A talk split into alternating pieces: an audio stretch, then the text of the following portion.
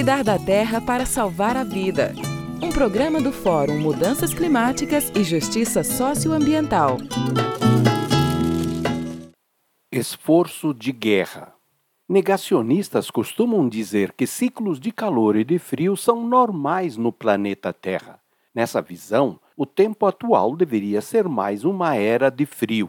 O que explica então que tenhamos temperaturas de 50 graus mundo afora?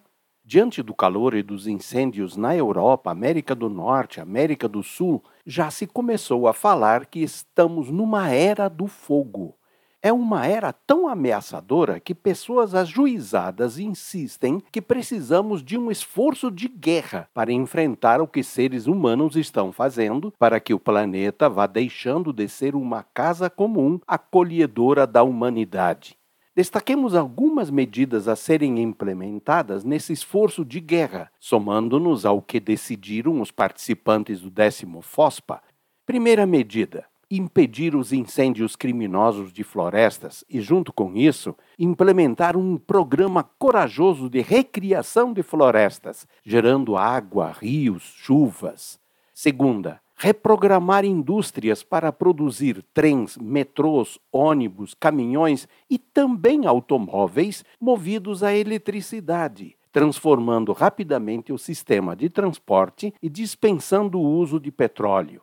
Terceira, criar de forma descentralizada fábricas de painéis fotovoltaicos e outros componentes para implementar um programa de produção de energia em todos os telhados existentes, garantindo energia para o que for de fato necessário.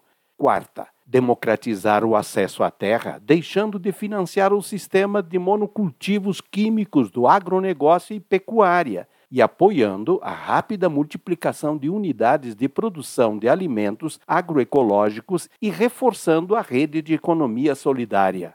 Quinta, multiplicar a construção de cisternas caseiras em todo o país, no campo e na cidade, visando superar a falta de água e enchentes, Sexta, democratizar o acesso à terra nas cidades, com multiplicação de programas de construção de moradias populares, priorizando o sistema cooperativo.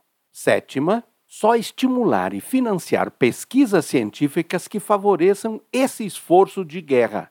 Finalmente, usar todos os meios de comunicação para um processo de educação voltado para esse esforço de guerra, lembrando, com Einstein, que o enfrentamento da Era do Fogo não será obra de quem a provocou. Ivo Poleto, do Fórum Mudanças Climáticas e Justiça Socioambiental.